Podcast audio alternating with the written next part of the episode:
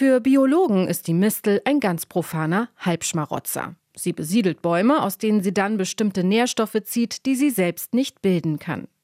In der Naturheilkunde aber gilt die Mistel mit ihren weißen, klebrigen Beeren seit jeher als Omnia sanantem, als Allesheilende, erklärt die Agrarwissenschaftlerin und Kräuterführerin Anja Seipel. Hippokrates und wir kennen auch die Anwendung bei Plinius, der Naturforscher.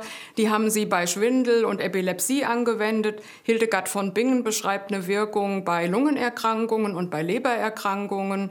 Pfarrer Kneip hat sie dann schon so angewendet, wie wir sie heute eigentlich auch anwenden, nämlich bei Herz-Kreislauf-Beschwerden und auch zur Blutstillung. Frei verkäufliche, fertige Mistelpräparate gibt es vor allem als Tee, Tropfen, Pflanzensaft und Kapseln.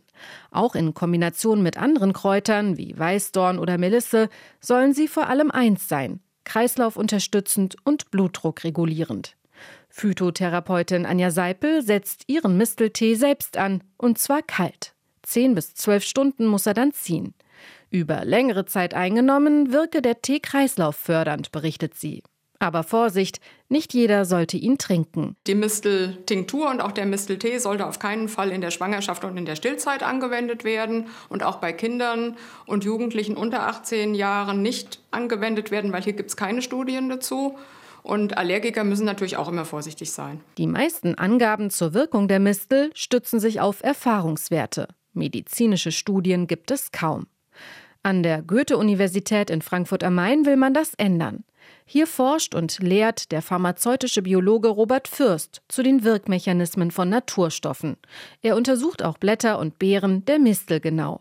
Welche Inhaltsstoffe sind besonders interessant? Bei der Mistel sind es auf jeden Fall zwei Gruppen, die sehr spannend sind. Das sind beides Eiweißverbindungen, also Proteine. Auf der einen Seite die Mistellektine und auf der anderen Seite die zweite Gruppe die Viskotoxine.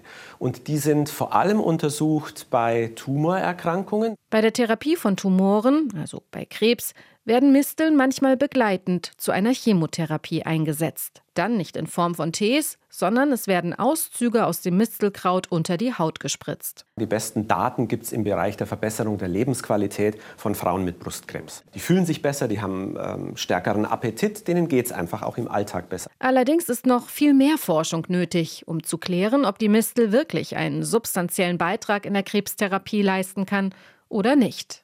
Daher appelliert Robert Fürst eindringlich, Misteln ausschließlich als Ergänzung zur konventionellen Krebstherapie zu nutzen. Dann könne sie manchen Patientinnen aber gut tun und ist im Allgemeinen nebenwirkungsfrei.